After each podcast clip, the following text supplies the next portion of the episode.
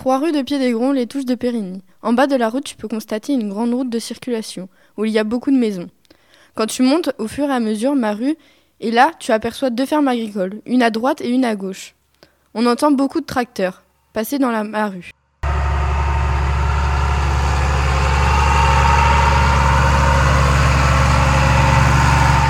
Arrivé de ma maison, on peut constater une impasse. Dans ma rue, il n'y a pas de trottoir, mais des caniveaux. Tu continues à monter, puis tu vois une troisième ferme agricole à ta droite. Tout au long de la rue, il y a beaucoup de verdure, fleurs, champs, vignes. Tu peux aussi analyser un chenil pour les chiens de mon père. Dans les champs, tu trouves le pré de mon cheval. Tout en haut de la rue, il y a un cul-de-sac et une forêt assez grande.